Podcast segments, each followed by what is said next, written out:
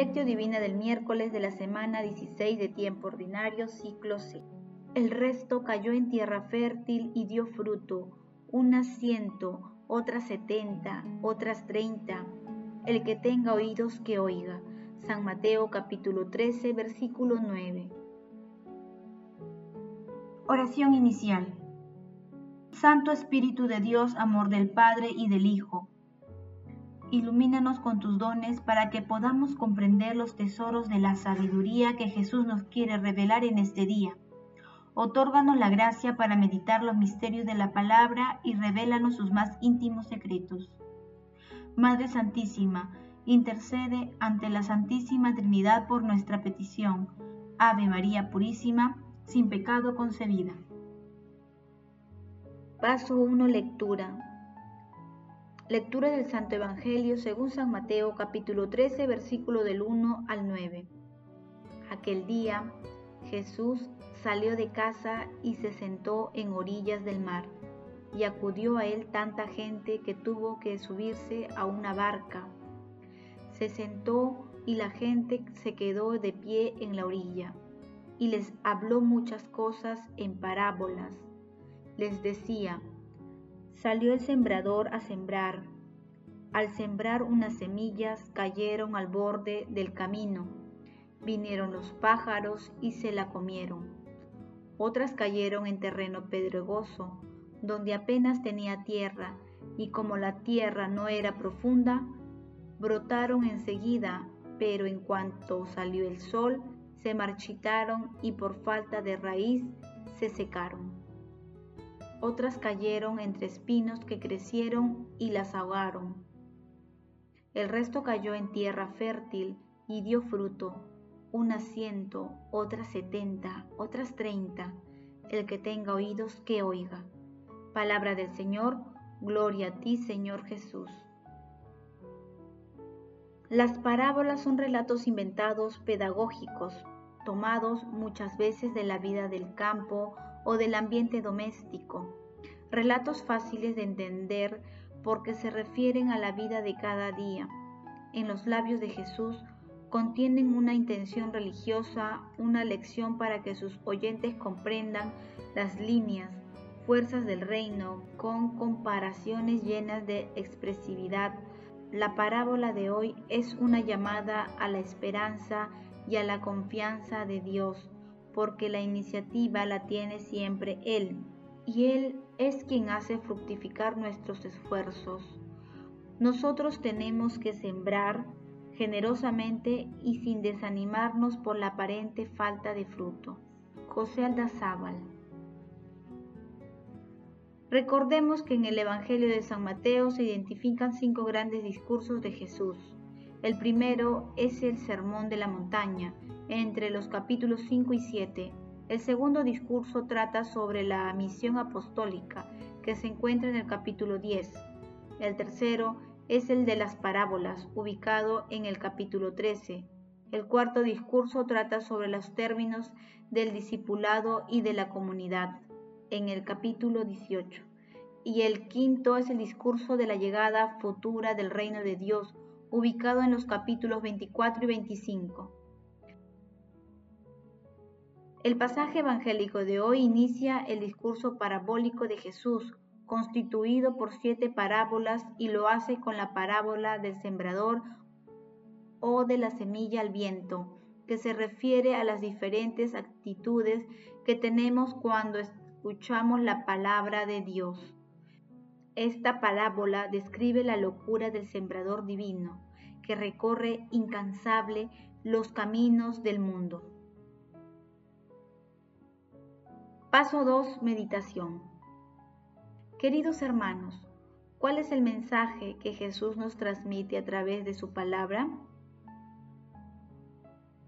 El divino sembrador, por medio del sucesor de Pedro, os llama de nuevo a recibir la semilla evangélica para hacerla fructificar en vuestros corazones, en vuestras familias, en vuestros pueblos y en toda la vida social. Estoy seguro de que esta semilla evangélica que os convierte en otros tantos sembradores y apóstoles va a encontrar una tierra abonada, sin espinas ni abrojos. Deseo que la palabra de Cristo habite en vosotros en toda su riqueza, para que la palabra del Señor siga propagándose. San Juan Pablo II. Jesús a través de la parábola del sembrador nos hace saber que no basta de escuchar y aproximarse a su palabra.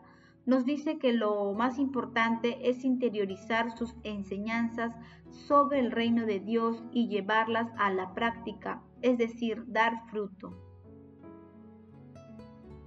La palabra es verdaderamente una semilla, una semilla con potenciales brotes divinos, nuestro Señor Jesucristo ha venido a sembrarla en nuestros corazones a raudales y nos llama a hacerla florecer, a madurar sus frutos, a donarlos para extender el reino de los cielos en nuestro entorno, en especial a través de nuestros hermanos que experimentan tribulaciones. Tengamos en cuenta lo que nos dice el Papa Francisco. La simiente es la palabra de Dios sembrada en nuestros corazones, hoy y todos los días, pero hoy de manera especial, Jesús siembra. Cuando aceptamos la palabra de Dios, entonces somos el campo de la fe. Por favor, dejen que Cristo y su palabra entren en su vida, dejen entrar la simiente de la palabra de Dios, dejen que germine, dejen que crezca. Dios hace todo, pero ustedes déjenlo hacer dejen que Él trabaje en ese crecimiento. Hermanos, respondamos a la luz de la palabra. ¿Qué hacemos con la palabra de Dios que ha sido sembrada en nuestros corazones?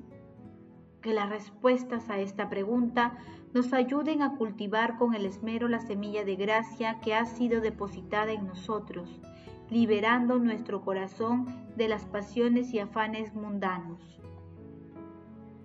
Jesús, María y José nos aman. Paso 3. Oración. Amado Jesús, sembrador generoso, gracias por tu palabra, gracias por tus enseñanzas y ejemplos. Señor, solo tú tienes palabras de vida eterna.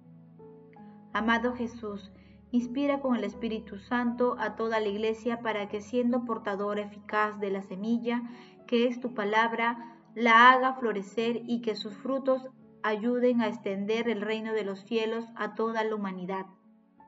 Amado Jesús, concédenos a través del Espíritu Santo un sano entendimiento que nos ayude a interiorizar tu palabra y llevarla a la práctica. Padre eterno, por tu inmenso amor y misericordia, concede a todos los difuntos de todo tiempo y lugar la gracia de disfrutar el gozo eterno. Madre Santísima, Madre de la Divina Gracia, intercede ante la Santísima Trinidad por nuestras peticiones. Amén. Paso 4. Contemplación y acción. Contemplemos a nuestro Señor Jesucristo con un escrito de Hermes Ronchi. Un sembrador salió a sembrar.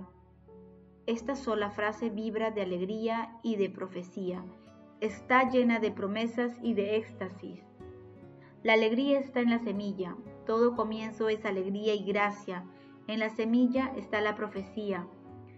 Esta sola frase nos lleva ya derechos al corazón de toda posibilidad, porque hay un Dios sembrador, no cansado e infatigable, un Dios obstinado en la confianza que sale todavía por los caminos del mundo.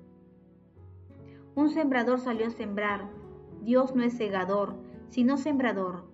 Mano que da, fuerza que sostiene, día que comienza, voz que despierta.